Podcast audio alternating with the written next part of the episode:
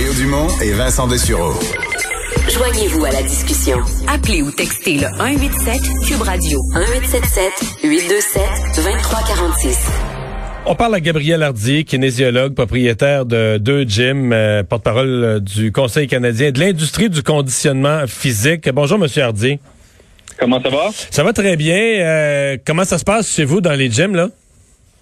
Très bien pour l'instant. Je vous dirais que les clients sont très compréhensifs, respectent beaucoup les consignes, puis nous demandent même là, est-ce que est-ce que j'ai le droit de faire ça, est-ce que j'ai pas le droit de faire ça, et, et tous les gens sont très contents d'avoir finalement accès à l'entraînement.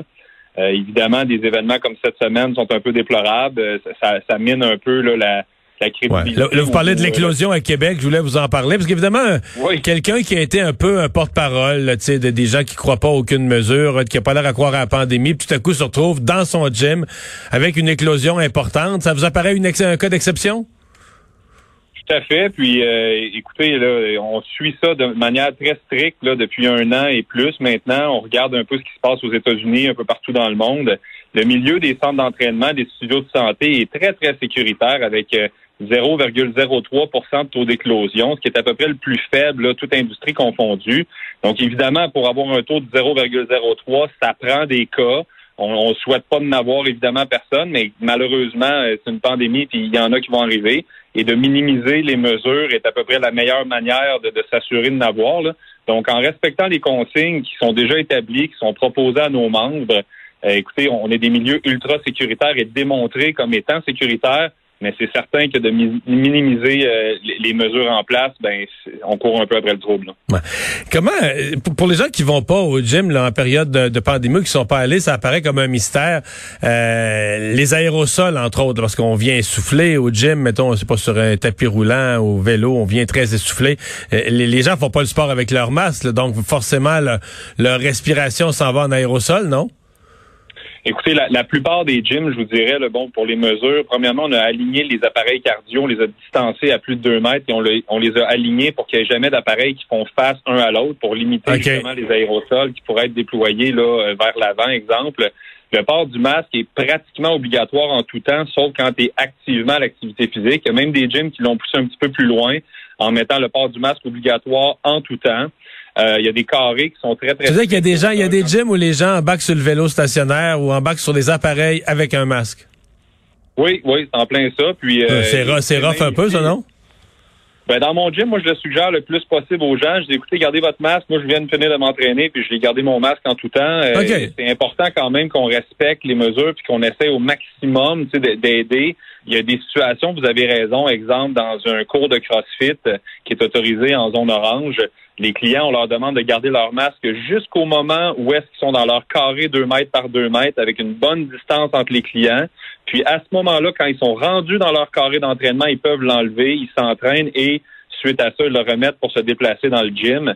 On a, on a aussi suggéré fortement à plusieurs, là, puis suite aux études qui sont sorties un peu partout, des capteurs de CO2 pour dire que, parce qu'il y a un lien, là, quand il y a trop de CO2 dans une pièce. Parce que l'air se renouvelle pas, on se comprend. Exactement. Donc, on, a, on a euh, ces protocoles-là mis en place.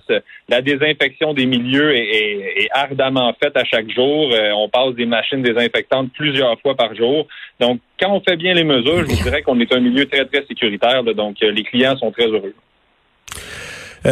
Est-ce que vous sentez, parce que quand les, les gyms ont rouvert, euh, c'était une période où euh, le premier ministre annonçait juste des bonnes nouvelles, il y avait de moins en moins de cas, on était dans l'optimisme général, puis on se demandait d'une semaine à l'autre qu'est-ce qui allait rouvrir. Mais là, depuis une semaine, depuis quelques jours, la situation est plus en mode détérioration. Aujourd'hui, on se demandait même est-ce qu'on allait refermer certains éléments. Est-ce que vous êtes dans une nervosité ou une crainte que si, euh, je prends le gym de Québec, là, qui, on nommera pas, mais qui a causé une éclosion majeure, s'il y en avait 3, 4, 5 comme ça, euh, vous seriez en danger, non? Ben écoutez, ça dépend de l'axe que le gouvernement va prendre. Je pense que présentement, ils ont, quand même une belle analyse, c'est-à-dire qu'ils font l'analyse de risque, puis ils font la balance des inconvénients. On sait que la population, de plus en plus, tout ce qui est santé mentale, santé physique, est mis à, fort risque depuis un an.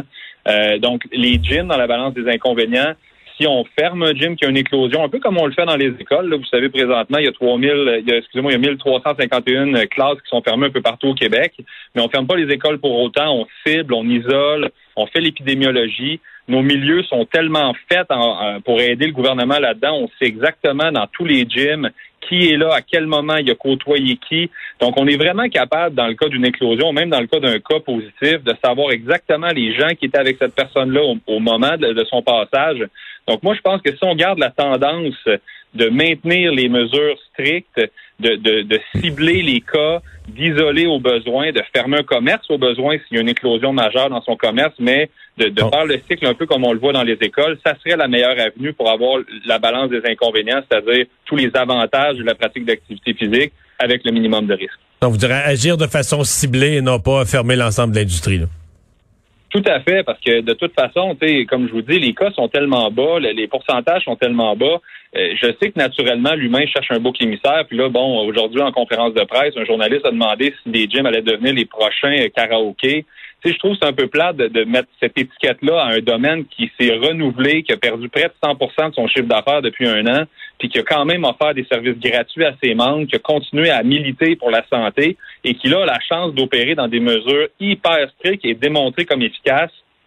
Un cas fait, fait euh, hmm. malheureusement un cas de figure présentement, mais c'est tellement pas le reflet de l'industrie, là, donc euh, voilà. Non, non, je vous comprends bien. Je vous comprends de réagir comme ça. Juste le cas a quand même été un peu spectaculaire. Là. Si ça avait été un cas vraiment d'un propriétaire euh, très, très attentionné, puis une malchance y arrive, puis il y a eu quelques cas, puis mais ça s'est arrivé comme ça. Appelons ça un bizarre de cas, avec ça n'a peut-être pas aidé. Euh, Monsieur Hardy, merci beaucoup d'avoir été là. Merci. Au revoir, bonne chance surtout. Euh, yes, bonne journée à vous. Au revoir. On s'arrête pour la pause.